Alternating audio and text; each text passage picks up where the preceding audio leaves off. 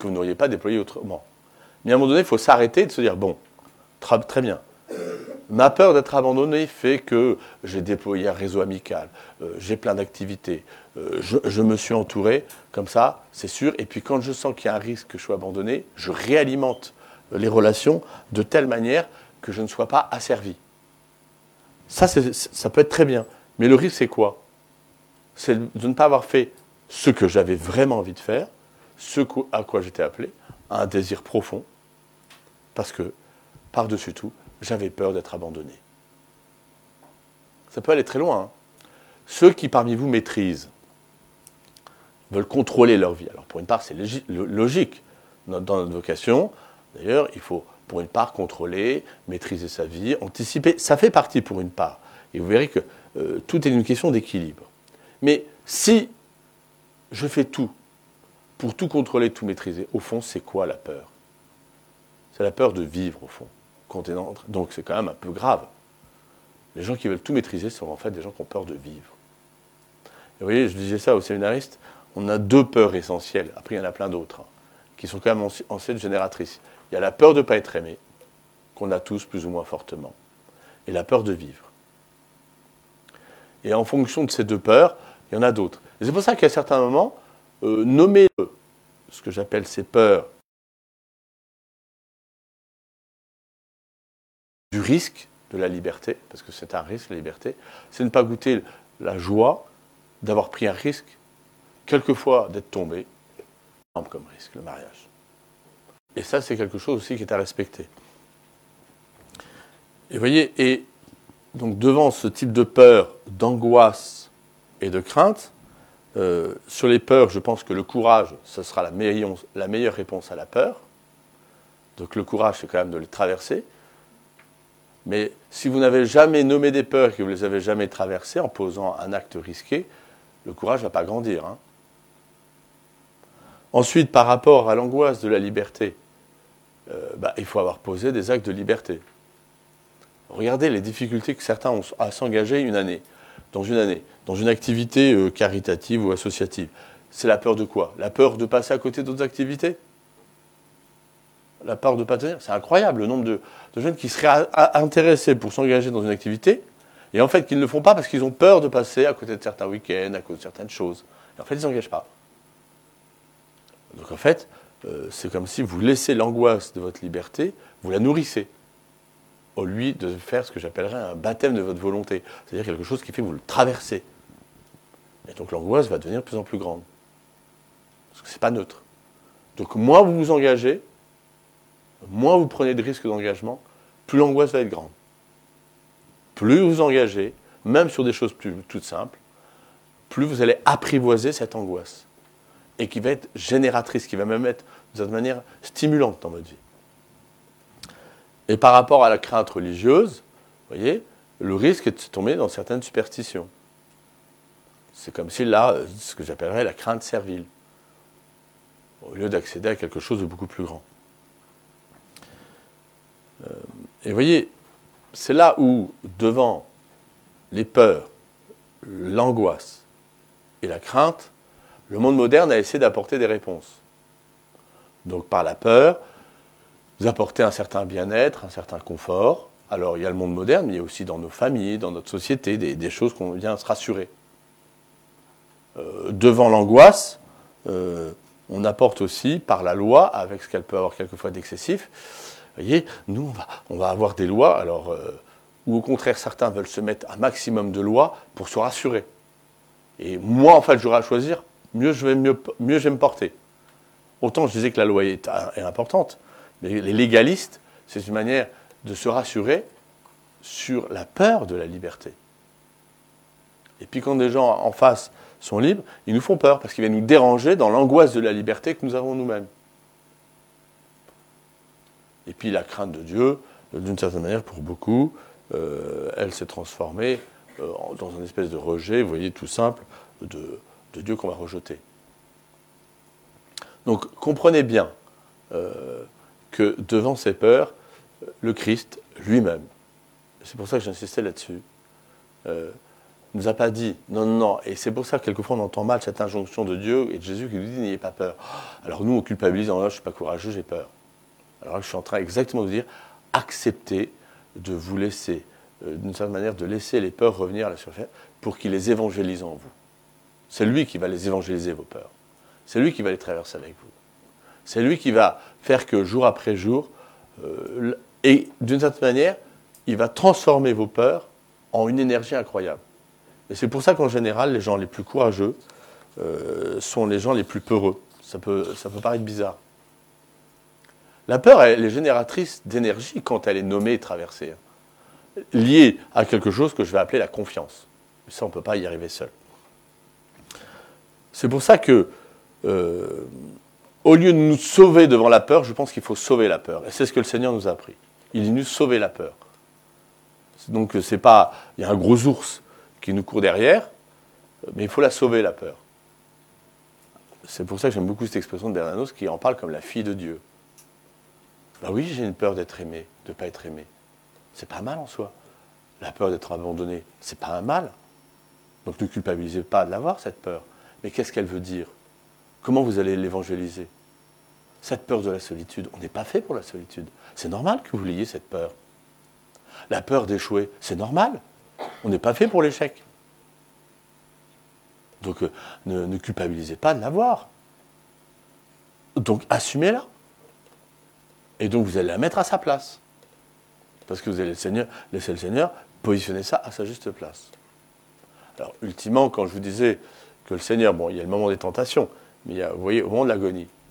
Au moment de l'agonie, le Seigneur, il est marqué par ces trois tentations de nouveau et par ces trois peurs, enfin par ces trois réalités qu'il traverse le vendredi saint.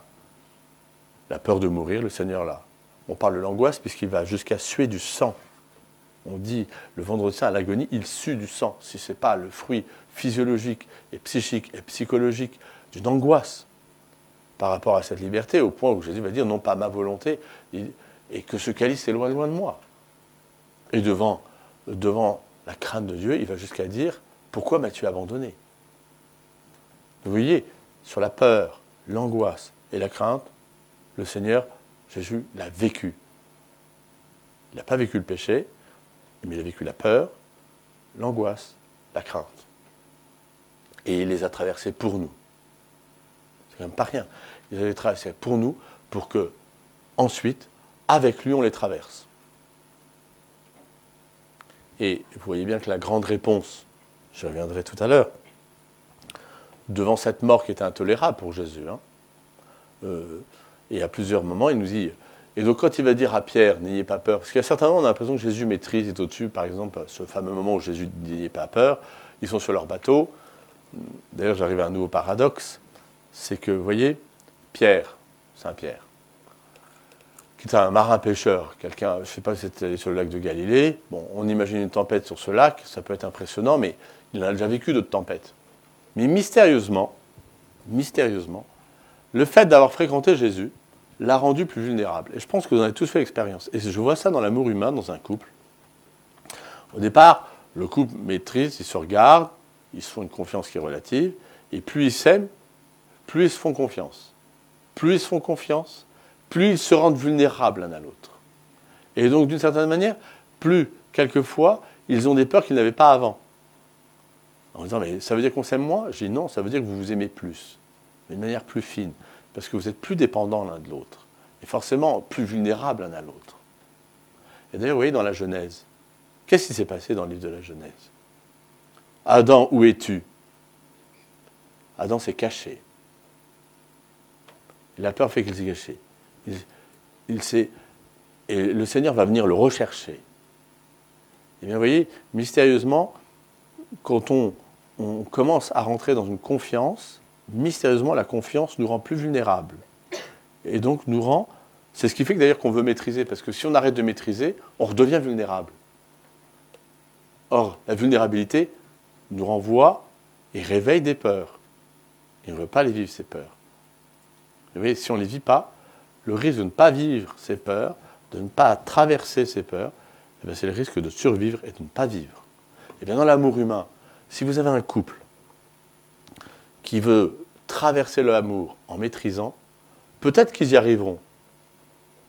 Donc ils vont faire ce que j'appellerais une juxtaposition. Et cette juxtaposition peut fonctionner. on voit d'abord qu'elle est usante et qu'elle ne donne pas de la fécondité. En revanche, le couple qui décide de lâcher prise, c'est-à-dire de se mettre dans une véritable confiance l'un à l'autre, ils deviennent plus vulnérables. Vulnérables à se faire plus mal, forcément. Si je décide de tout donner à l'autre et que l'autre part, il ne me reste plus rien. Donc ça fait plus mal. donc, vous voyez, donc il y a comme une confiance et une mise à nu, et c'est pareil avec Dieu. Si je décide de tout quitter pour rentrer au, monastère, il ne me reste plus rien, et si c'est pas ça? Puis vous savez, là, là, ouais, mais si tu te trompes. Comme s'il se trompait pour Dieu, euh, Dieu allait nous faire mal.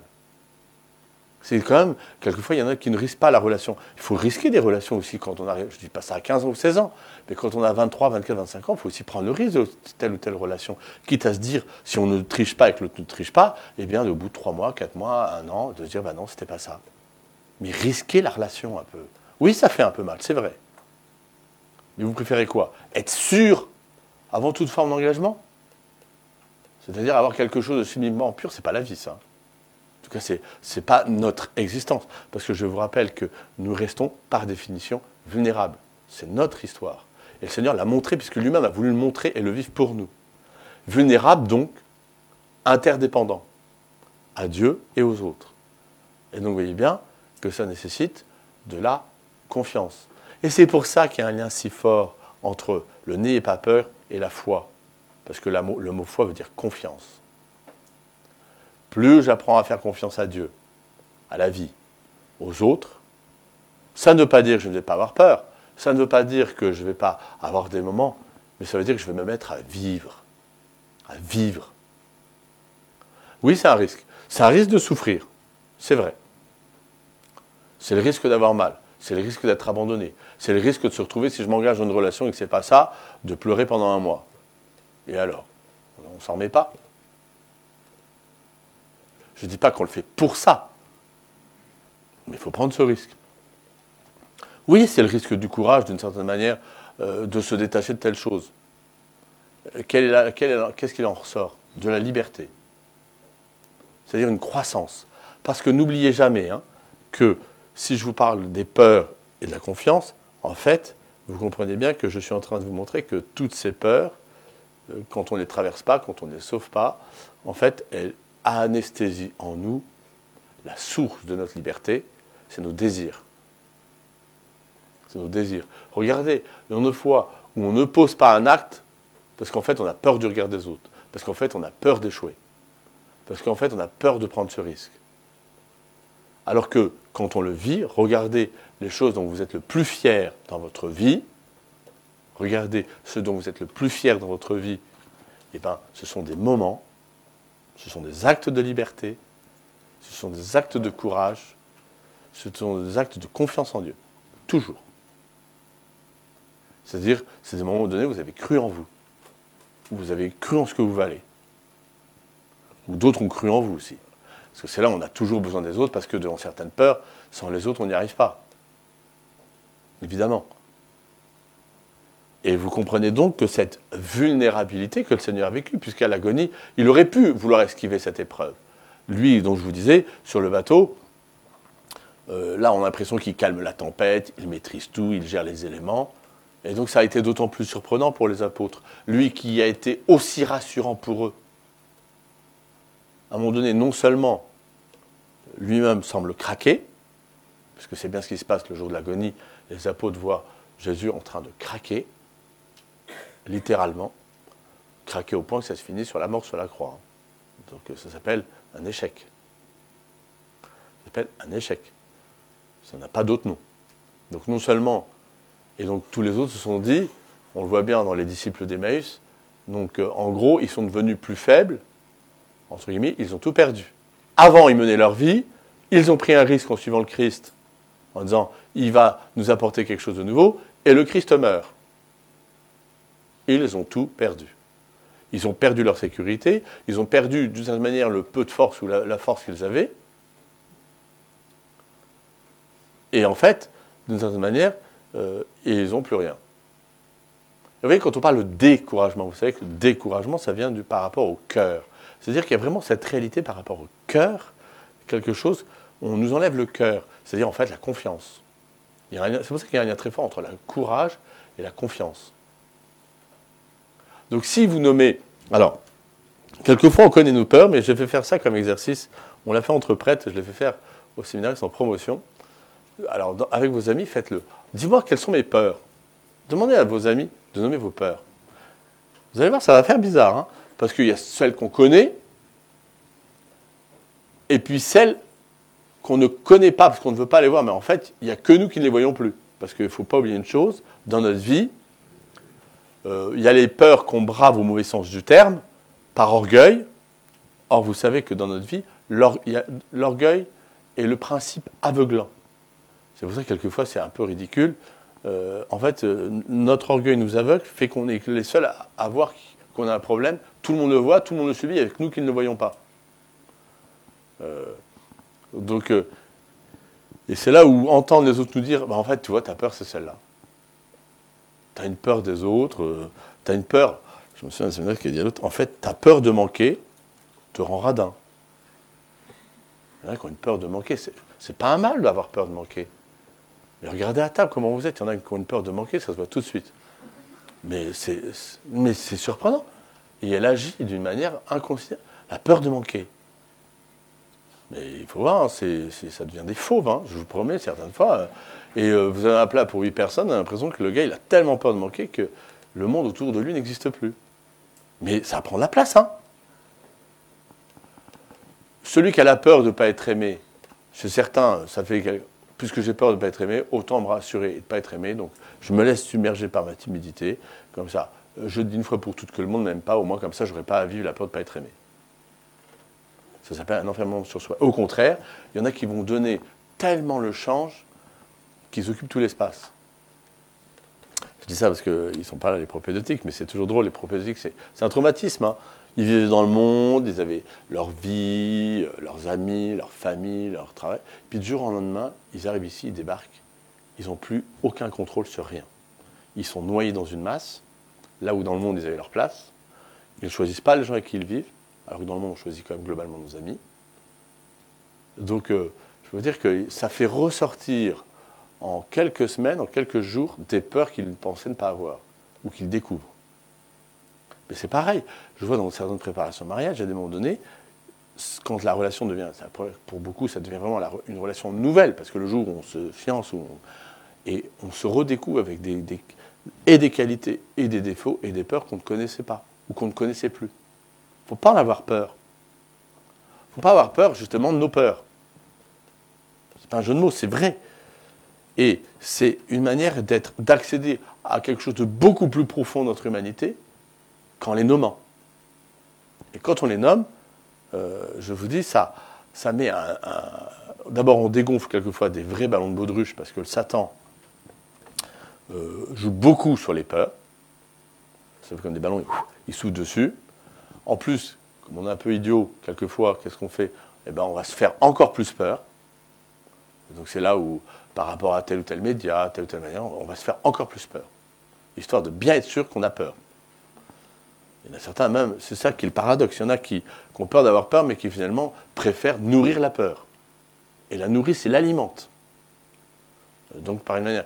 Et puis d'autres, au contraire, passent une énergie, dépassent plus de temps à tout faire pour ne pas avoir peur qu'à vivre. Je vous dis, ceux qui parmi vous sont dans l'autocontrôle permanent, dites-vous que vous êtes dans la maîtrise. Et si vous êtes dans la maîtrise, vous pouvez pas dans une, vous êtes dans une, ce que j'appellerais un type de survie et pas dans la vie. Ça, c'est une certitude. Et donc, avec le sacrifice de ne pas accéder à certaines parties de votre vie.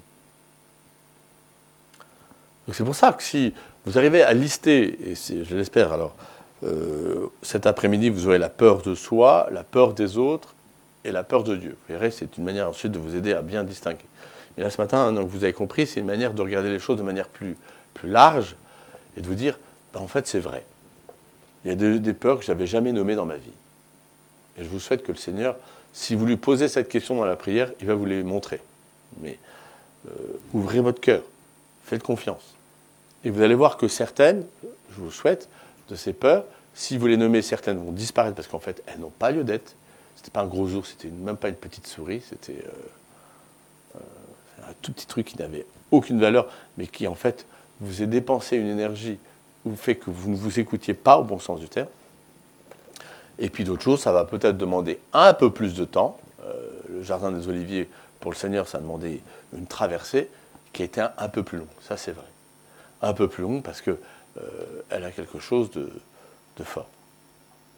Alors si je regarde moi maintenant les peurs euh, de manière plus concrète qui agissent aujourd'hui et qui vous empêchent d'avoir confiance, d'ailleurs je vous pose cette question, à qui faites-vous confiance dans votre vie? Vraiment, à Dieu? Alors si vous faites confiance à Dieu, euh, ça devrait se voir euh, sur le fait que dans, dans l'exercice de votre liberté, vous n'avez pas peur de vos échecs. Vous n'avez pas peur de votre péché. Parce que de toute façon, le Seigneur pardonne tout. Est-ce que vous faites confiance à vous-même C'est pareil, si vous faites confiance à vous-même, euh, au bon sens du terme, avec une juste confiance, qui, est un équilibre entre l'excès, eh bien ça veut dire quoi? Là aussi, vous êtes capable euh, de vous engager par rapport aux autres, par rapport à vous-même, que vous êtes prêt de suivre tel désir qui vous semble surdimensionné, de faire un changement de métier, d'études, euh, de dire telle chose à tel, à tel ami dans votre famille, de poser un acte qui vous fait peur. Vous voyez, la pudeur, par exemple, euh, qui fait qu'on n'ose pas montrer ses émotions, cette espèce de monstre sacré euh, qui est un. alors il y a Sa Majesté la peur, et puis il y a son corollaire, sa fille, son ami, son allié, qui s'appelle la pudeur. Alors les deux réunis, elles sont magnifiques, ces deux, entre la peur et la pudeur, elles sont, si elles sont, elles s'allient à l'autre ou l'autre qui les génère, c'est merveilleux. Vous avez un cœur blindé, bien fermé, bien contrôlé. Bravo. Et avec ça, continuez à survivre. Non seulement vous, êtes, vous survivez vous-même et vous frustrez tous les gens que vous aimez autour de vous. Continuez comme ça, c'est parfait. Et vous n'allez pas grandir. Vous n'allez pas grandir. La pudeur n'a jamais fait grandir personne pudeur, pudeur physique, pudeur euh, d'émotion, elle, empêche de vivre, littéralement. Parce que nous sommes faits pour nous déployer, pour sortir de nous, donc pour, pour aller euh, vers quelque chose de plus grand, de plus large. Mais par la pudeur, vous voyez pourquoi on est pudique Parce que la pudeur nous protège notre vulnérabilité. Alors il y a une bonne pudeur de départ. D'ailleurs, au départ, la pudeur, c'est, voyez, un sentiment de honte, c'est une attitude prémorale qui nous est donnée instinctivement. Vous voyez, par rapport à notre corps, il y a certaines parties de nous qu'on ne montre pas. Et puis l'éducation, et c'est normal parce que c'est comme une forme de nudité euh, qui appartient à notre identité la plus profonde. Et ça, c'est normal. Donc ça, c'est un instinct de protection. Et, donc, il restera toujours. Et c'est pareil, il y a certains sentiments qu'on ne dévoile pas à tout le monde. Ça s'appelle une impudeur. Mais quand la pudeur fait qu'un des parents n'arrivent pas à dire à leurs enfants qu'ils les aiment, quand un couple, un homme et une femme, au bout de 5 ans ou 10 ans de mariage, ne se disputent le plus simplement possible par des gestes d'entraide et par des paroles qu'ils s'aiment, vous dites là, c'est pas normal. Là, il y a un truc qui s'est. Pourquoi? Parce qu'ils ont peur de perdre la face. Quand on a peur d'aller demander pardon à quelqu'un, pourquoi on a peur d'aller demander pardon alors qu'on doit le faire? Parce qu'on a peur que l'autre ne nous donne pas le pardon?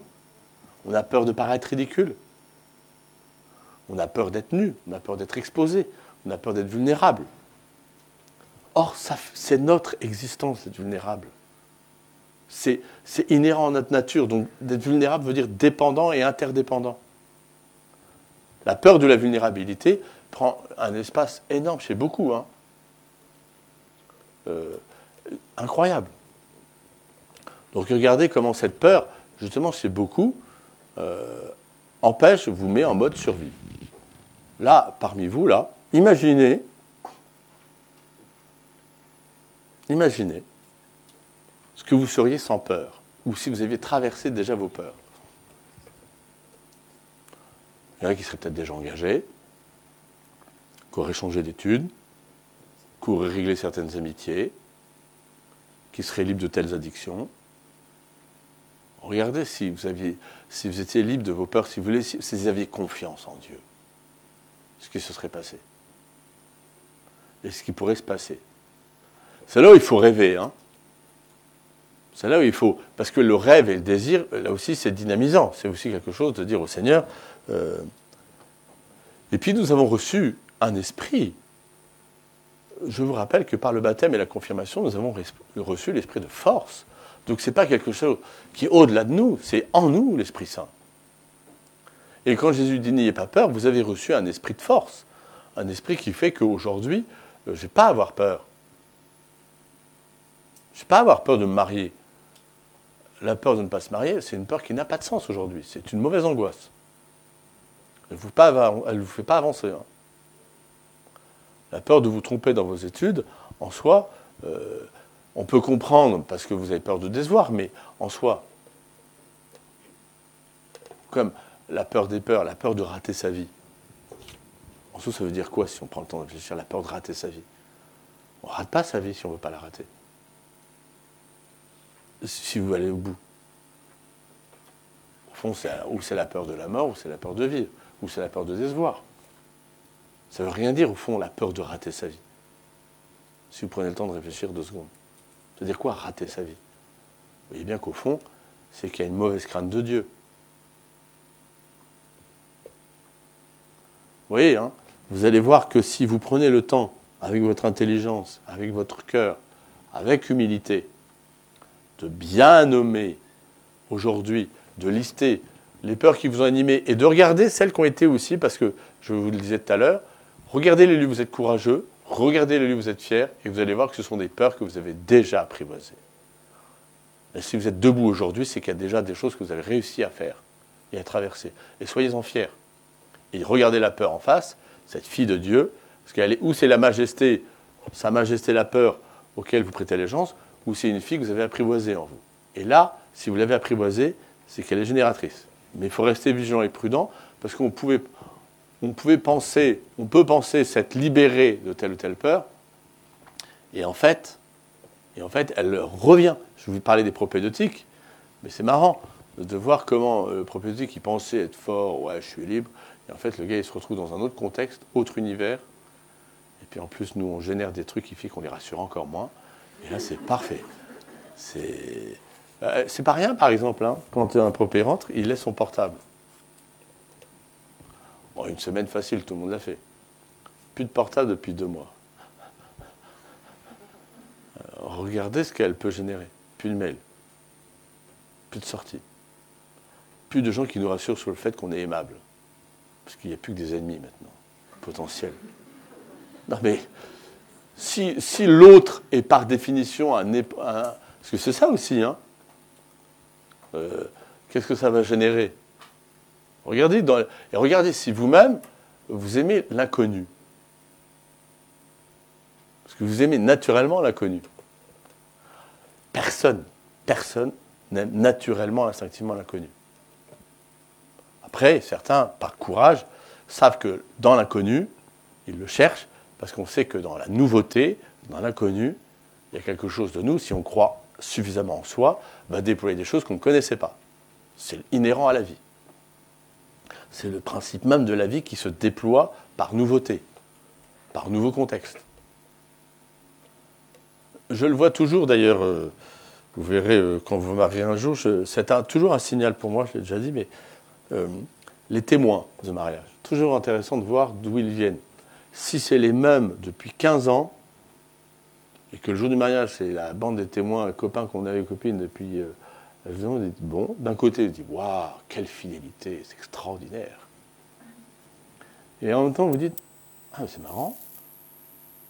Il n'y a pas une nouveauté ou dans l'amitié de choses construites au point de se dire ben, que j'ai des amis aux différentes séquences de ma vie et qui, qui sont comme des points de repère tout au long de ma vie. Alors qu'il a l'ami d'enfance, je comprends.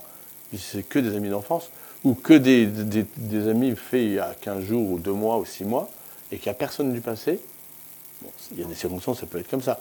Donc c'est intéressant de voir euh, comment c'est séquencé dans la vie. Et donc il est le signe d'une vie qu'on a construite au fur et à mesure. Et donc forcément, au fur et à mesure, on a évolué, on a changé, on a grandi. Donc c'est le lien entre la fidélité et cette nouveauté. Donc il dit quelque chose qui a, évolué.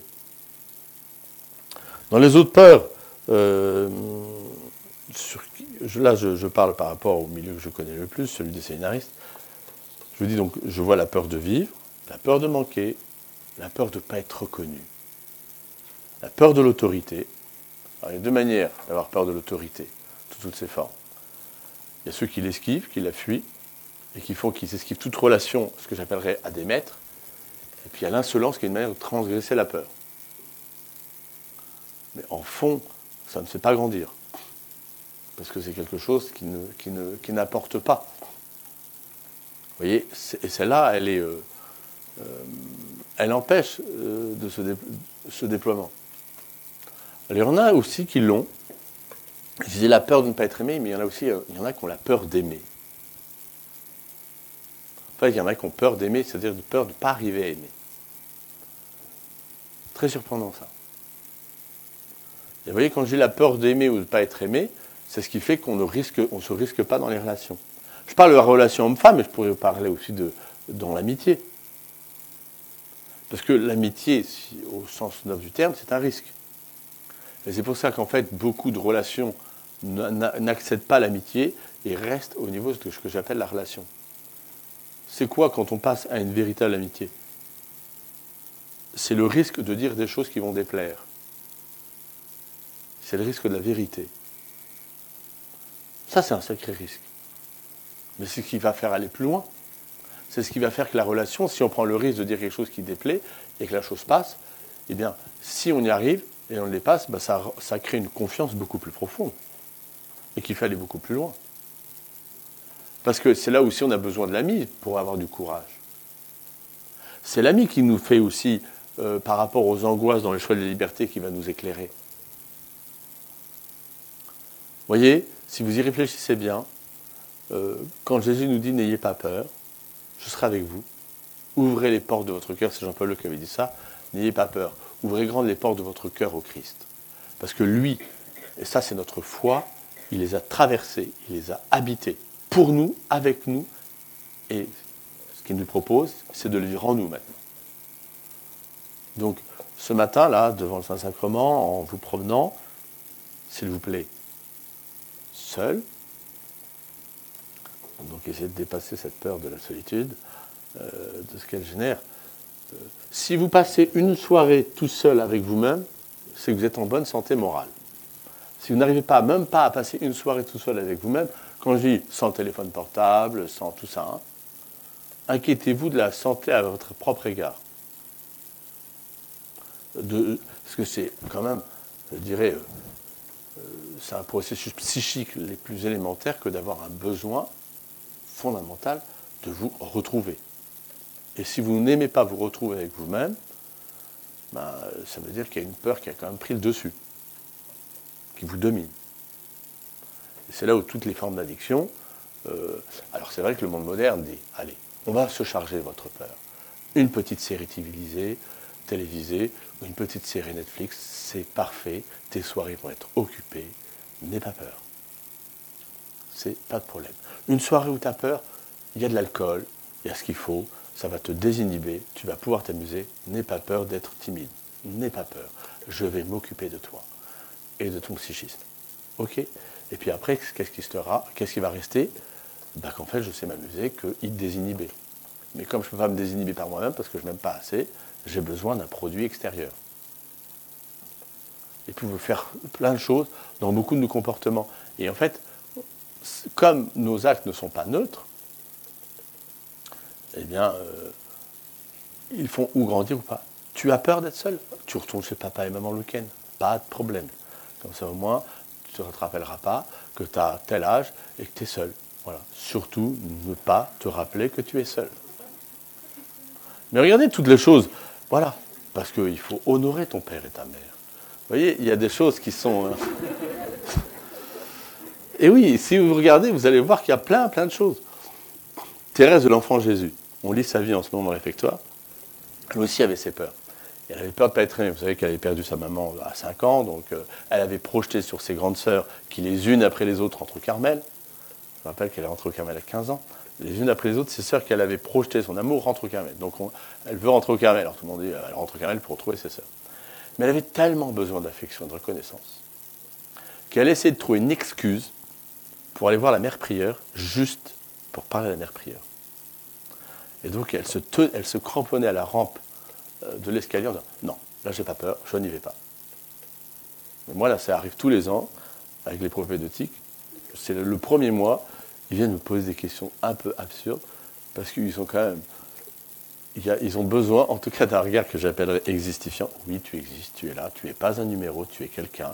Et donc tu viens me poser une question qui n'avait juste pas de sens, juste pour te rappeler que tu étais quelqu'un. Très bien. Et puis au bout d'un mois, quand ils ont retrouvé des marques, des sécurités, ça va mieux, ils, trouvent moins les excuses. Mais c'est, euh, comme les, deux jeunes amoureux qui se retrouvent. Alors, c'est le drame des textos. C'est que le texto, et si l'autre répond pas dans les 10 secondes, je dis, bah, faites exprès de mettre de la médiation. Arrêtez parce que ça ne fait que générer de la peur en plus. Et donc en fait, on laisse plus de liberté à l'autre. Non mais attends, là il m'a pas répondu depuis deux heures. Et là, franchement, ah, il s'est foutu. Il a peut-être juste quelque chose d'autre. Mais en fait, j'insiste, hein, mettez de la médiation. Il n'a pas répondu à mon mail là. C'est... Alors qu'à certains moments, euh, qu'est-ce que ça veut dire? Je peux le comprendre. Mais quand ça devient trop prépondérant, c'est pas bon. Et, en fait, ça vous, c'est une forme d'asservissement au regard de l'autre, à la réaction. Voyez, donc euh, euh, c'est important de vous dire, tiens, dans ma vie, quels sont les actes qui seraient des signes qu'en fait je prête allégeance à la peur Et quels sont les signes qui font que là, je suis fier de dire, je les ai traversés et donc regardez les peurs que vous avez petit que vous n'avez plus, en disant Ah ben je suis content, en fait, j'avais cette peur quand j'étais petit et je l'ai plus. Donc c'est que j'ai su le traverser. Donc ça veut dire que été courageux, j'étais courageuse. Et j'en suis fier. Voilà euh, ce que je voulais vous partager aujourd'hui sur les peurs. Donc euh, ce que je vous invite à faire maintenant, dans ce temps que vous allez passer seul, on se retrouve à midi pour la messe, eh ben, vous allez. Euh, n'ayez pas peur pendant ce temps-là d'avoir peur. Mais parce que forcément, la peur n'est pas non plus un sentiment très agréable. Et mystérieusement, c'est parce qu'on fait l'expérience de ces peurs euh, qu'en les traversant avec le Seigneur, on touche du doigt le fait, ce que ça veut dire d'exister, de vivre. Et si on le passe, vous passerez, vous raterez quelque chose. Donc je rappelle, je vais déposer cette feuille donc, pour ceux qui, qui voudraient rencontrer un prêtre, hein, dont Bertrand, dont Augustin et dont que vous n'auriez pas déployé autrement. Mais à un moment donné, il faut s'arrêter de se dire bon, très bien. Ma peur d'être abandonné fait que j'ai déployé un réseau amical, euh, j'ai plein d'activités, euh, je, je, me suis entouré, comme ça, c'est sûr. Et puis quand je sens qu'il y a un risque que je sois abandonné, je réalimente les relations de telle manière que je ne sois pas asservi. Ça, ça peut être très bien. Mais le risque, c'est quoi? C'est de ne pas avoir fait ce que j'avais vraiment envie de faire, ce à quoi j'étais appelé, un désir profond, parce que, par-dessus tout, j'avais peur d'être abandonné. Ça peut aller très loin. Hein. Ceux qui parmi vous maîtrisent, veulent contrôler leur vie. Alors pour une part, c'est logique. Dans notre vocation, d'ailleurs, il faut pour une part contrôler, maîtriser sa vie, anticiper. Ça fait partie pour une part. Et vous verrez que euh, tout est une question d'équilibre. Mais si je fais tout pour tout contrôler, tout maîtriser, au fond, c'est quoi la peur? C'est la peur de vivre, au fond. Donc c'est quand même un peu grave. Les gens qui veulent tout maîtriser sont en fait des gens qui ont peur de vivre. Vous voyez, je disais ça aux séminaristes, on a deux peurs essentielles, après il y en a plein d'autres, hein, qui sont quand même anciennes génératrices. Il y a la peur de ne pas être aimé, qu'on a tous plus ou moins fortement, et la peur de vivre. Et en fonction de ces deux peurs, il y en a d'autres. Et c'est pour ça qu'à certains moments, euh, nommer ce que j'appelle ces peurs du risque de la liberté, parce que c'est un risque, la liberté, c'est ne pas goûter la joie d'avoir pris un risque, quelquefois d'être tombé, comme risque, le mariage. Et ça, c'est quelque chose aussi qui est à respecter. Et voyez, et donc devant ce type de peur, d'angoisse et de crainte, euh, sur les peurs, je pense que le courage, ce sera la la meilleure réponse à la peur. Donc le courage, c'est quand même de les traverser. Mais si vous n'avez jamais nommé des peurs et que vous ne les avez jamais traversées en posant un acte risqué, le courage ne va pas grandir. Hein. Ensuite, par rapport à l'angoisse de la liberté, euh, bah, il faut avoir posé des actes de liberté. Regardez les difficultés que certains ont à s'engager une année, dans une année, dans une activité euh, caritative ou associative. C'est la peur de quoi? La peur de passer à côté d'autres activités? La peur de tenir C'est incroyable le nombre de, jeunes qui seraient intéressés pour s'engager dans une activité et en fait qu'ils ne le font pas parce qu'ils ont peur de passer à côté de certains week-ends, à cause de certaines choses. Et en fait, ils ne s'engagent pas. Donc en fait, euh, c'est comme si vous laissez l'angoisse de votre liberté, vous la nourrissez, au lieu de faire ce que j'appellerais un baptême de votre volonté, c'est-à-dire quelque chose qui fait que vous le traversez. Et donc l'angoisse va devenir de plus en plus grande. Parce que ce n'est pas neutre. Donc moins vous vous engagez, moins vous prenez de risques d'engagement, plus l'angoisse va être grande. Plus vous engagez, même sur des choses plus, toutes simples, plus vous allez apprivoiser cette angoisse et qui va être génératrice, qui va même être de manière stimulante dans votre vie. Et par rapport à la crainte religieuse, vous voyez, le risque est de tomber dans certaines superstitions. C'est comme si là, ce que j'appellerais la crainte servile, au lieu d'accéder à quelque chose de beaucoup plus grand.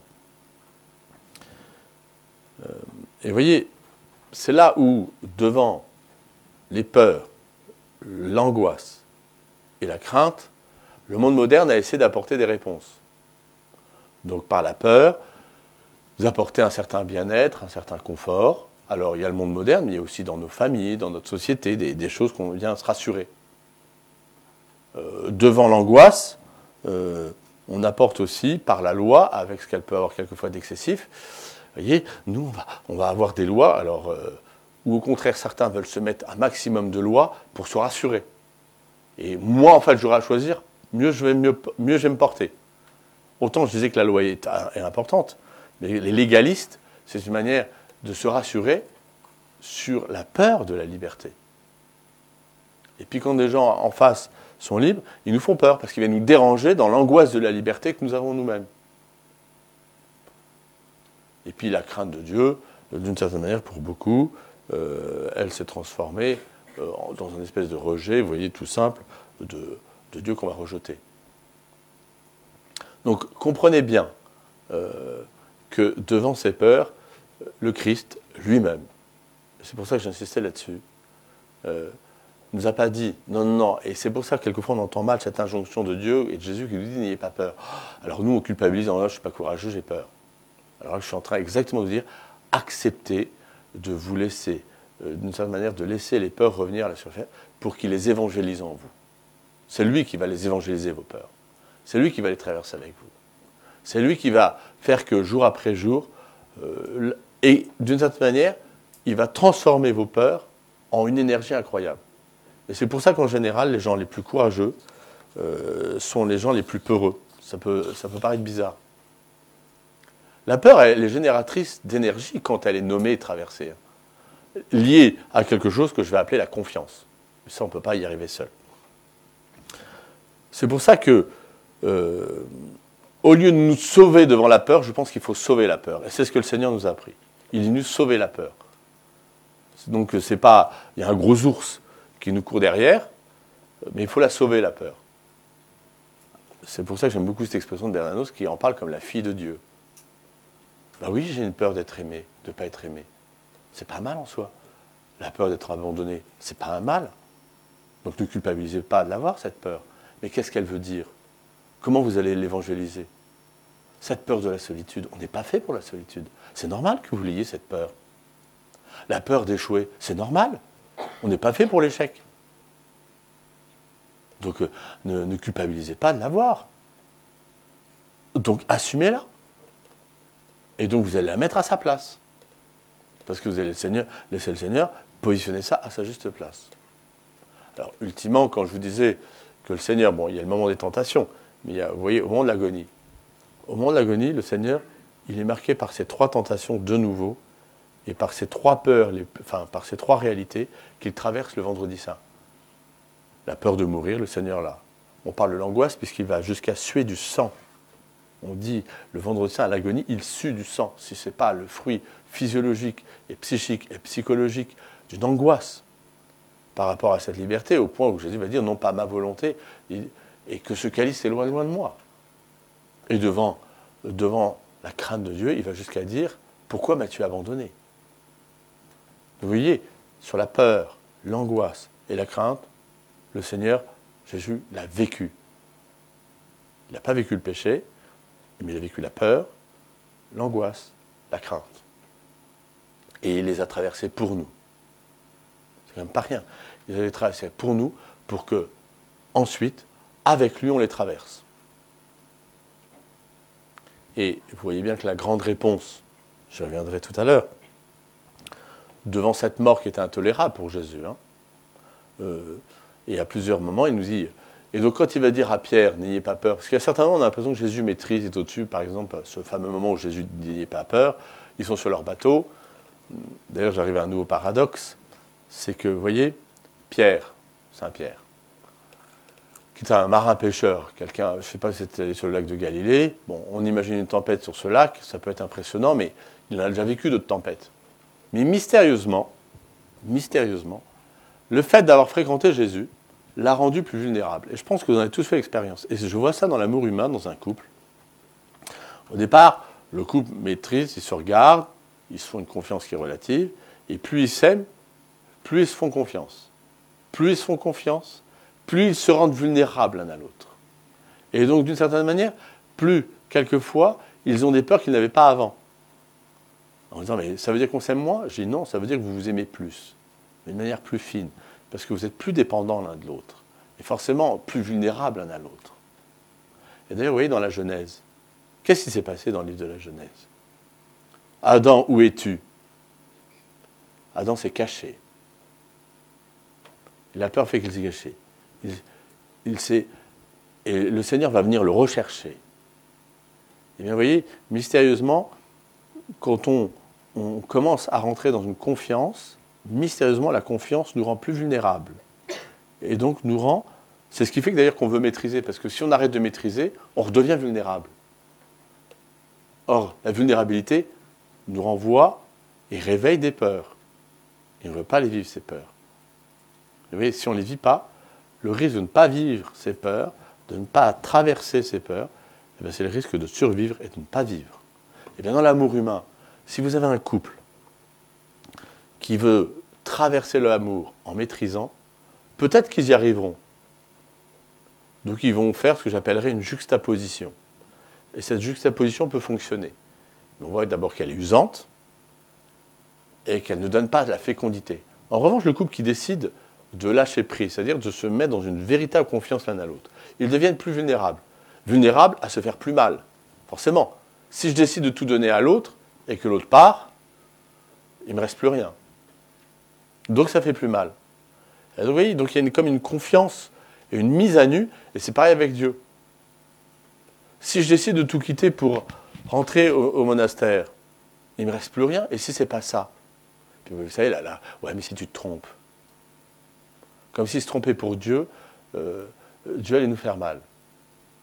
C'est quand même, quelquefois, il y en a qui ne risquent pas la relation. Il faut risquer des relations aussi quand on arrive, je ne dis pas ça à 15 ans ou 16 ans, mais quand on a 23, 24, 25 ans, il faut aussi prendre le risque de telle ou telle relation. Quitte à se dire, si on ne triche pas et que l'autre ne triche pas, eh bien, au bout de 3 mois, 4 mois, 1 an, de se dire, bah non, c'était pas ça. Mais risquer la relation un peu. Oui, ça fait un peu mal, c'est vrai. Mais vous préférez quoi? Être sûr avant toute forme d'engagement? C'est-à-dire avoir quelque chose de sublimement pur, c'est pas la vie, ça. Tout cas, ce n'est pas notre existence. Parce que je vous rappelle que nous restons, par définition, vulnérables. C'est notre histoire. Et le Seigneur l'a montré, puisque lui-même a voulu le montrer et le vivre pour nous. Vulnérables, donc, interdépendants à Dieu et aux autres. Et donc, vous voyez bien que ça nécessite de la confiance. Et c'est pour ça qu'il y a un lien si fort entre le n'ayez pas peur et la foi. Parce que le mot foi veut dire confiance plus j'apprends à faire confiance à Dieu, à la vie, aux autres, ça ne veut pas dire que je ne vais pas avoir peur, ça ne veut pas dire que je ne vais pas avoir des moments, mais ça veut dire que je vais me mettre à vivre, à vivre. Oui, c'est un risque. C'est un risque de souffrir, c'est vrai. C'est le risque d'avoir mal. C'est le risque d'être abandonné. C'est le risque de se retrouver, si je m'engage dans une relation et que ce n'est pas ça, de pleurer pendant un mois. Et alors? On s'en remet pas Je ne dis pas qu'on le fait pour ça. Mais il faut prendre ce risque. Oui, c'est le risque du courage, d'une certaine manière, euh, de se détacher de telle chose. Qu'est-ce qu'il en ressort? De la liberté. C'est-à-dire une croissance. Parce que n'oubliez jamais hein, que si je vous parle des peurs et de la confiance, en fait, vous comprenez bien que je suis en train de vous montrer que toutes ces peurs, euh, quand on ne les traverse pas, quand on ne les sauve pas, en fait, elles anesthésient en nous la source de notre liberté, c'est nos désirs. C'est nos désirs. Regardez, le nombre de fois où on ne pose pas un acte parce qu'en fait on a peur du regard des autres, parce qu'en fait on a peur d'échouer, parce qu'en fait on a peur de prendre ce risque. Alors que quand on le vit, regardez les choses dont vous êtes le plus fier dans votre vie, regardez ce dont vous êtes le plus fier dans votre vie, et eh bien, ce sont des moments, ce sont des actes de liberté, ce sont des actes de courage, ce sont des actes de confiance en Dieu. Toujours. C'est-à-dire, c'est des moments donnés où vous avez cru en vous, où vous avez cru en ce que vous valez, où d'autres ont cru en vous aussi. Parce que c'est là où on a toujours besoin des autres, parce que devant certaines peurs, sans les autres, on n'y arrive pas. Évidemment. Et vous comprenez donc que cette vulnérabilité que le Seigneur a vécue, puisqu'à l'agonie, il aurait pu vouloir esquiver cette épreuve. Lui, dont je vous disais, sur le bateau, euh, là, on a l'impression qu'il calme la tempête, il maîtrise tout, il gère les éléments. Et donc, ça a été d'autant plus surprenant pour les apôtres. Lui qui a été aussi rassurant pour eux. À un moment donné, non seulement lui-même semble craquer, parce que c'est bien ce qui se passe le jour de l'agonie, les apôtres voient Jésus en train de craquer, littéralement, craquer au point que ça se finit sur la mort sur la croix. Donc ça s'appelle un échec. Ça s'appelle un échec. Ça n'a pas d'autre nom. Donc non seulement, et donc tous les autres se sont dit, on le voit bien dans les disciples d'Emmaüs, donc euh, en gros, ils sont devenus plus faibles, entre guillemets, ils ont tout perdu. Avant, ils menaient leur vie, ils ont pris un risque en suivant le Christ, en disant, il va nous apporter quelque chose de nouveau, et le Christ meurt. Ils ont tout perdu. Ils ont perdu leur sécurité, ils ont perdu d'une certaine manière le peu de force ou la, force qu'ils avaient. Et en fait, d'une certaine manière, euh, ils n'ont plus rien. Vous voyez, quand on parle de découragement, vous savez que le découragement, ça vient du, par rapport au cœur. C'est-à-dire qu'il y a vraiment cette réalité par rapport au cœur, quelque chose, on nous enlève le cœur, c'est-à-dire en fait la confiance. C'est pour ça qu'il y a un lien très fort entre le courage et la confiance. Donc si vous nommez... Alors, quelquefois on connaît nos peurs, mais j'ai fait faire ça comme exercice. On l'a fait entre prêtres, je l'ai fait faire au séminaire en promotion. Alors, avec vos amis, faites-le. Dis-moi quelles sont mes peurs. Demandez à vos amis de nommer vos peurs. Vous allez voir, ça va faire bizarre. Hein parce qu'il y a celles qu'on connaît, et puis celles qu'on ne connaît pas parce qu'on ne veut pas les voir, mais en fait, il n'y a que nous qui ne les voyons plus. Parce qu'il ne faut pas oublier une chose, dans notre vie, il y a les peurs qu'on brave au mauvais sens du terme, par orgueil. Or, vous savez que dans notre vie, l'orgueil est le principe aveuglant. C'est pour ça que quelquefois c'est un peu ridicule. Euh, en fait, euh, notre orgueil nous aveugle, fait qu'on est les seuls à, voir qu'on a un problème, tout le monde le voit, tout le monde le subit, avec nous qui ne le voyons pas. Euh, donc, euh, et c'est là où entendre les autres nous dire, bah, en fait, tu vois, ta peur, c'est celle-là. Tu as une peur des autres, euh, tu as une peur. Je me souviens d'un séminaire qui a dit à l'autre, en fait, ta peur de manquer te rend radin. Il y en a qui ont une peur de manquer. C'est pas un mal d'avoir peur de manquer. Mais regardez à table comment vous êtes. Il y en a qui ont une peur de manquer, ça se voit tout de suite. Mais c'est surprenant. Et elle agit d'une manière inconsciente. La peur de manquer. Mais il faut voir, hein, ça devient des fauves, hein, je vous promets, certaines fois.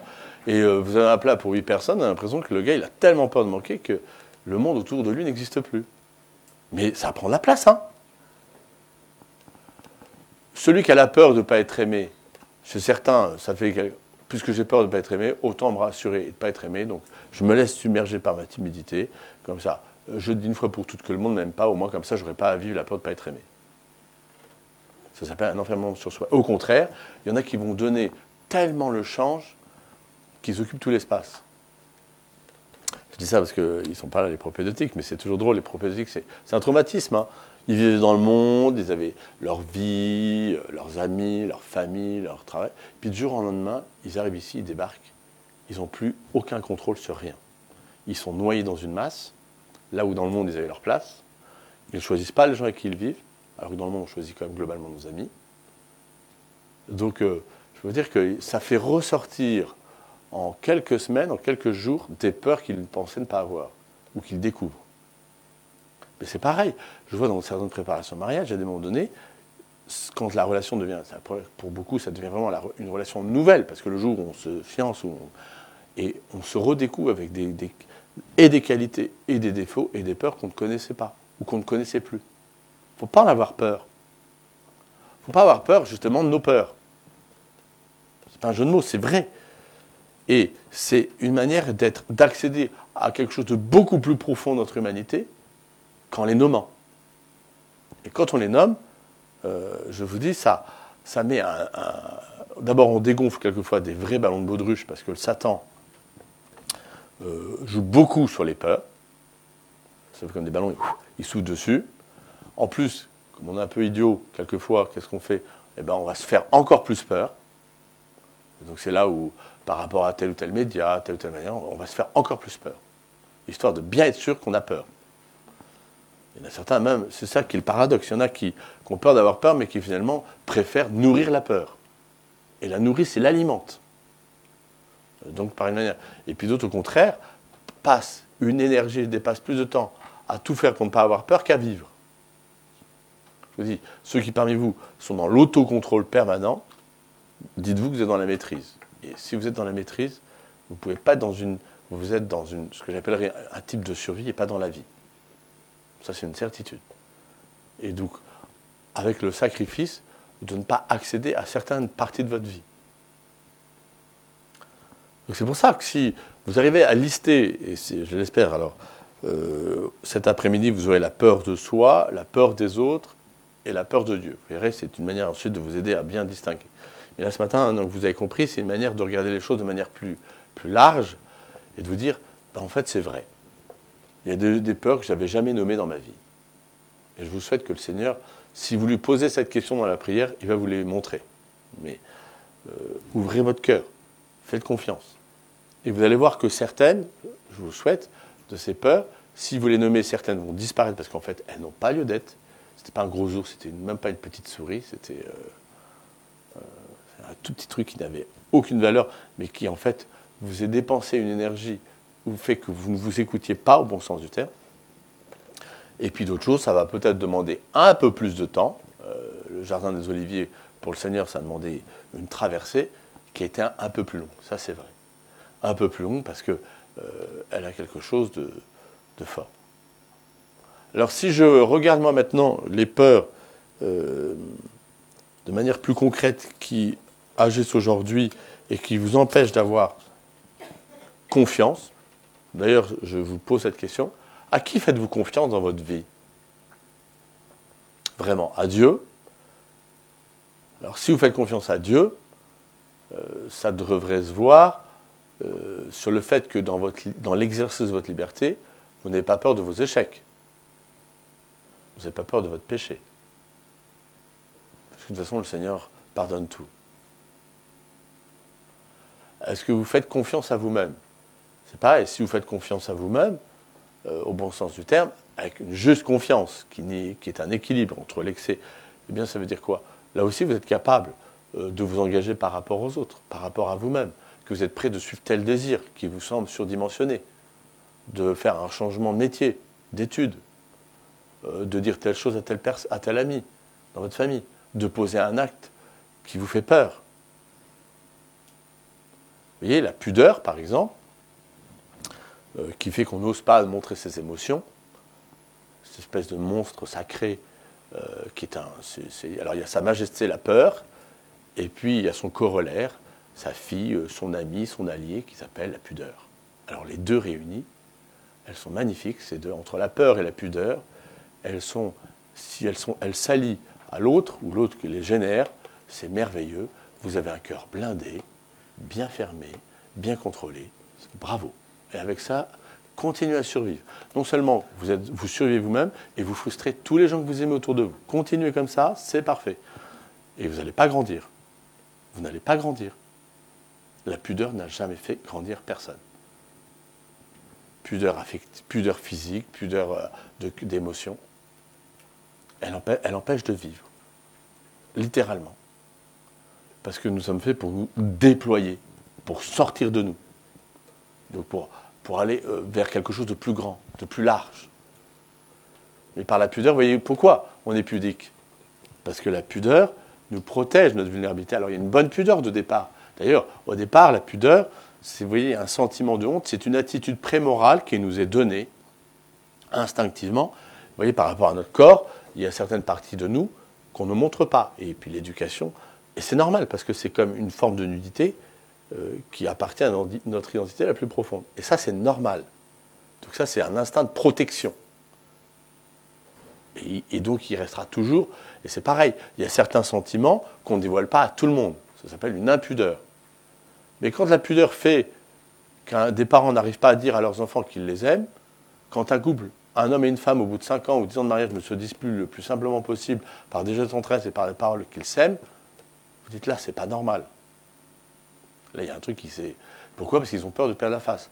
Quand on a peur d'aller demander pardon à quelqu'un, pourquoi on a peur d'aller demander pardon alors qu'on doit le faire? Parce qu'on a peur que l'autre ne nous donne pas le pardon? On a peur de paraître ridicule? On a peur d'être nu? On a peur d'être exposé? On a peur d'être vulnérable? Or, c'est notre existence d'être vulnérable. C'est inhérent à notre nature. Donc, d'être vulnérable veut dire dépendant et interdépendant. La peur de la vulnérabilité prend un espace énorme chez beaucoup. Hein. Euh, incroyable. Donc regardez comment cette peur, justement chez beaucoup, euh, empêche, vous met en mode survie. Là, parmi vous, là, imaginez, imaginez ce que vous seriez sans peur, ou si vous aviez traversé déjà vos peurs. Il y en a qui seraient peut-être déjà engagés, qui auraient changé d'études, qui auraient réglé certaines amitiés, qui seraient libres de telles addictions. Regardez si vous, aviez, si vous étiez libre de vos peurs, si vous, si vous aviez confiance en Dieu, ce qui se serait passé. Et ce qui pourrait se passer. C'est là où il faut rêver. Hein. C'est là où il faut. Parce que le rêve et le désir, là aussi, c'est dynamisant. C'est aussi quelque chose de dire au Seigneur, euh, et puis nous avons reçu un esprit. Je vous rappelle que par le baptême et la confirmation, nous avons reçu l'esprit de force. Donc ce n'est pas quelque chose qui est au-delà de nous, c'est en nous l'Esprit Saint. Et quand Jésus dit n'ayez pas peur, vous avez reçu un esprit de force. Un esprit qui fait qu'aujourd'hui, euh, je n'ai pas à avoir peur. Je n'ai pas à avoir peur de me marier. La peur de ne pas se marier, c'est une peur qui n'a pas de sens aujourd'hui. C'est une mauvaise angoisse. Elle ne vous, fait pas avancer. Hein. La peur de vous tromper dans vos études, en soi, euh, on peut comprendre parce que vous avez peur de décevoir, mais en soi, comme la peur des peurs, la peur de rater sa vie. En soi, ça veut dire quoi si on prend le temps de réfléchir La peur de rater sa vie? On ne rate pas sa vie si on ne veut pas la rater. Si vous allez au bout. Au fond, c'est la peur de la mort, ou c'est la peur de vivre ou c'est la peur de décevoir. Ça ne veut rien dire, au fond, la peur de rater sa vie. Si vous prenez le temps de réfléchir deux secondes. Ça veut dire quoi, rater sa vie? Vous voyez bien qu'au fond, c'est qu'il y a une mauvaise crainte de Dieu. Vous voyez, hein? Vous allez voir que si vous prenez le temps, avec votre intelligence, avec votre cœur, avec humilité, de bien nommer aujourd'hui, de lister les peurs qui vous ont animé et de regarder celles qui ont été aussi, parce que je vous le disais tout à l'heure, regardez les lieux où vous êtes courageux, regardez les lieux où vous êtes fiers, et vous allez voir que ce sont des peurs que vous avez déjà apprivoisées. Et si vous êtes debout aujourd'hui, c'est qu'il y a déjà des choses que vous avez réussi à faire et à traverser. Et soyez-en fiers. Et regardez la peur en face, cette fille de Dieu, parce qu'elle est où? C'est la majesté, sa majesté la peur auquel vous prêtez allégeance, ou c'est une fille que vous avez apprivoisée en vous. Et là, si vous l'avez apprivoisée, c'est qu'elle est génératrice. Mais il faut rester vigilant et prudent parce qu'on pouvait, on pouvait penser, on peut penser s'être libéré de telle ou telle peur, et en fait, et en fait, elle revient. Je vous parler des propédeutiques, mais c'est marrant de voir comment le propédeutique, il pensait être fort, ouais, je suis libre, et en fait, le gars, il se retrouve dans un autre contexte, autre univers, et puis en plus, nous, on génère des trucs qui font qu'on les rassure encore moins, et là, c'est parfait. C'est euh, c'est pas rien, par exemple, hein, quand un propé rentre, il laisse son portable. Bon, une semaine facile, tout le monde l'a fait. Plus de portable depuis deux mois. Euh, regardez ce qu'elle peut générer. Plus de mails. Plus de sorties. Plus de gens qui nous rassurent sur le fait qu'on est aimable. Parce qu'il n'y a plus que des ennemis maintenant, potentiels. Non mais, si, l'autre est par définition un, parce que c'est ça aussi, hein, euh, qu'est-ce que ça va générer? Regardez, et regardez si vous-même, vous aimez l'inconnu. Parce que vous aimez naturellement l'inconnu. Personne, personne n'aime naturellement, instinctivement l'inconnu. Après, certains, par courage, savent que dans l'inconnu, ils le cherchent, parce qu'on sait que dans la nouveauté, dans l'inconnu, il y a quelque chose de nous, si on croit suffisamment en soi, va déployer des choses qu'on ne connaissait pas. C'est inhérent à la vie. C'est le principe même de la vie qui se déploie par nouveauté, par nouveau contexte. Je le vois toujours d'ailleurs, euh, vous verrez euh, quand vous mariez un jour, c'est toujours un signal pour moi, je l'ai déjà dit, mais euh, les témoins de mariage. Toujours intéressant de voir d'où ils viennent.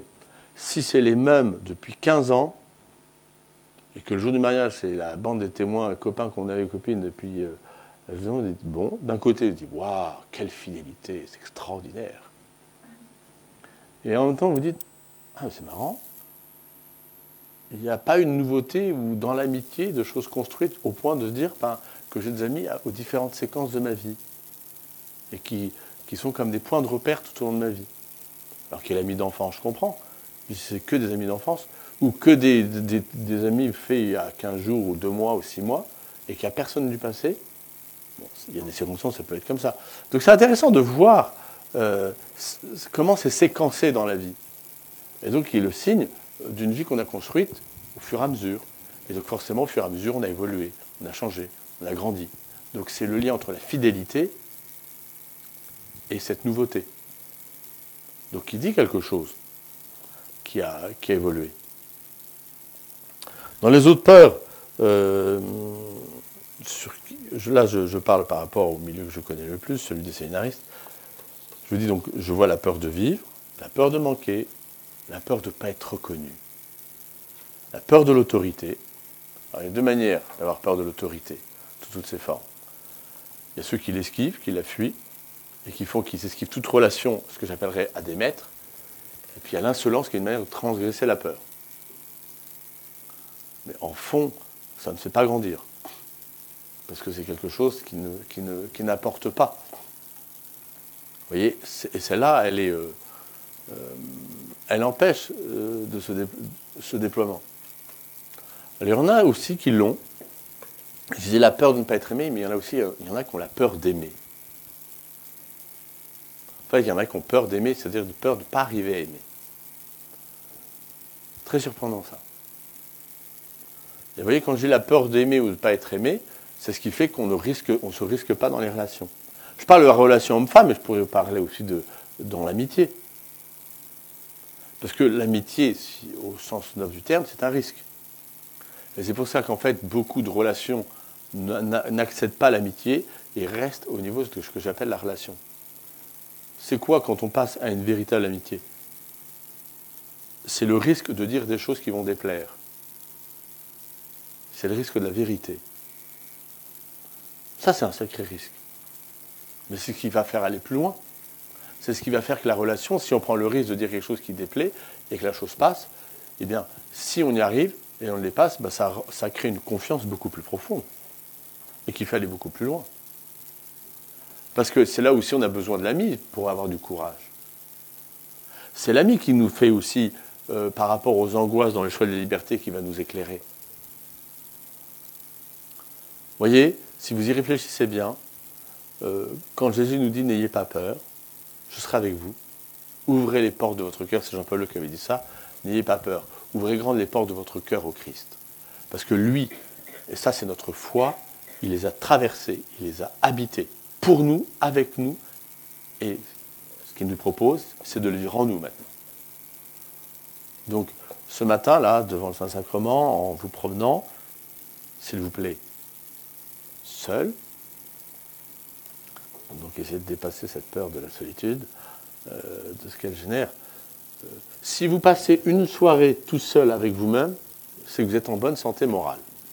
Si vous n'arrivez pas, même pas à passer une soirée tout seul avec vous-même, quand je dis sans téléphone portable, sans tout ça, hein, inquiétez-vous de la santé à votre propre égard. Parce que c'est quand même, je dirais, euh, c'est un processus psychique les plus élémentaires que d'avoir un besoin fondamental de vous retrouver. Et si vous n'aimez pas vous retrouver avec vous-même, ben, ça veut dire qu'il y a une peur qui a quand même pris le dessus, qui vous domine. C'est là où toutes les formes d'addiction. Euh, alors c'est vrai que le monde moderne dit allez, on va se charger de votre peur. Une petite série civilisée, télévisée, ou une petite série Netflix, c'est parfait, tes soirées vont être occupées, n'aie pas peur. C'est pas de problème. Une soirée où tu as peur, il y a de l'alcool, il y a ce qu'il faut, ça va te désinhiber, tu vas pouvoir t'amuser. N'aie pas peur d'être timide. N'aie pas peur. Je vais m'occuper de toi et de ton psychisme. OK? Et puis après, qu'est-ce qui sera Qu'est-ce qui va rester? Bah, Qu'en fait, je sais m'amuser, qu'il te désinhiber. Mais comme je ne peux pas me désinhiber par moi-même parce que je ne m'aime pas assez, j'ai besoin d'un produit extérieur. Et puis, vous faire plein de choses dans beaucoup de nos comportements. Et en fait, comme nos actes ne sont pas neutres, eh bien, euh, ils font ou grandir ou pas. Tu as peur d'être seul? Tu retournes chez papa et maman le week-end? Pas de problème. Comme ça, au moins, tu ne te rappelleras pas que tu as tel âge et que tu es seul. Voilà. Surtout, ne pas te rappeler que tu es seul. Mais regardez toutes les choses. Voilà. Parce qu'il faut honorer ton père et ta mère. Vous voyez, il y a des choses qui sont. Hein. Et oui, si vous regardez, vous allez voir qu'il y a plein, plein de choses. Thérèse de l'Enfant Jésus, on lit sa vie en ce moment dans réfectoire, elle aussi avait ses peurs. elle avait peur de ne pas être aimée. Vous savez qu'elle avait perdu sa maman à 5 ans, donc euh, elle avait projeté sur ses grandes sœurs qui, les unes après les autres, rentrent au Carmel. Je rappelle qu'elle est rentrée au Carmel à 15 ans. Les unes après les autres, ses sœurs qu'elle avait projeté son amour rentrent au Carmel. Donc elle veut rentrer au Carmel. Alors tout le monde dit elle rentre au Carmel pour retrouver ses sœurs. Mais elle avait tellement besoin d'affection, de reconnaissance, qu'elle essayait de trouver une excuse pour aller voir la mère prière, juste pour parler à la mère prière. Et donc elle se, elle se cramponnait à la rampe euh, de l'escalier en disant Non, là j'ai pas peur, je n'y vais pas. Mais moi là, ça arrive tous les ans avec les prophétiques. C'est le, premier mois, ils viennent me poser des questions un peu absurdes parce qu'ils sont quand même. ils ont besoin, en tout cas, d'un regard que j'appellerais existifiant. Oui, tu existes, tu es là, tu n'es pas un numéro, tu es quelqu'un. Et donc tu viens me poser une question qui n'avait juste pas de sens, juste pour te rappeler que tu étais quelqu'un. Très bien. Et puis au bout d'un mois, quand ils ont retrouvé des marques, des sécurités, ça va mieux, ils, trouvent moins les excuses. Mais c'est, euh, c'est comme les, deux jeunes amoureux qui se retrouvent. Alors, c'est le drame des textos. C'est que le texto, et si l'autre répond pas dans les 10 secondes, je dis, bah, faites exprès de mettre de la médiation. Arrêtez parce que ça ne fait que générer de la peur en plus. Et donc, en fait, on laisse plus de liberté à l'autre. Non, mais attends, là, il m'a pas répondu depuis deux heures. Et là, franchement, ah, il s'est foutu. Il a peut-être juste quelque chose d'autre. Mais en fait, j'insiste, hein, mettez de la médiation. Il n'a pas répondu à mon mail là. C'est... Alors qu'à certains moments, euh, qu'est-ce que ça veut dire? Je peux le comprendre. Mais quand ça devient trop prépondérant, c'est pas bon. Et, en fait, c'est une forme d'asservissement au regard de l'autre, à la réaction voyez, donc euh, euh, c'est important de vous dire,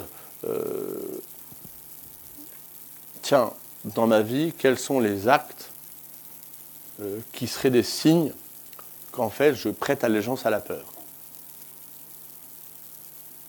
Et quels sont les, signes qui font que là, je suis fier de dire, je les ai traversés. Et donc regardez les peurs que vous avez petit que vous n'avez plus, en disant, ah ben je suis content, en fait, j'avais cette peur quand j'étais petit et je ne l'ai plus. Donc c'est que j'ai su le traverser. Donc ça veut dire que j'étais courageux, j'étais courageuse. Et j'en suis fier. Voilà. euh, ce que je voulais vous partager aujourd'hui sur les peurs. Donc, euh, ce que je vous invite à faire maintenant, dans ce temps que vous allez passer seul, on se retrouve à midi pour la messe, eh ben, vous allez. euh, N'ayez pas peur pendant euh, ce temps-là d'avoir peur. Mais, parce que forcément, la peur, n'est pas non plus un sentiment très agréable. Et mystérieusement, c'est parce qu'on fait l'expérience de ces peurs euh, qu'en les traversant avec le Seigneur, on touche du doigt le fait, ce que ça veut dire d'exister, de vivre. Et si on le passe, vous passerez, vous quelque chose. Donc je rappelle, je vais déposer cette feuille donc, pour ceux qui voudraient rencontrer un prêtre, hein, dont Bertrand, dont Augustin et dont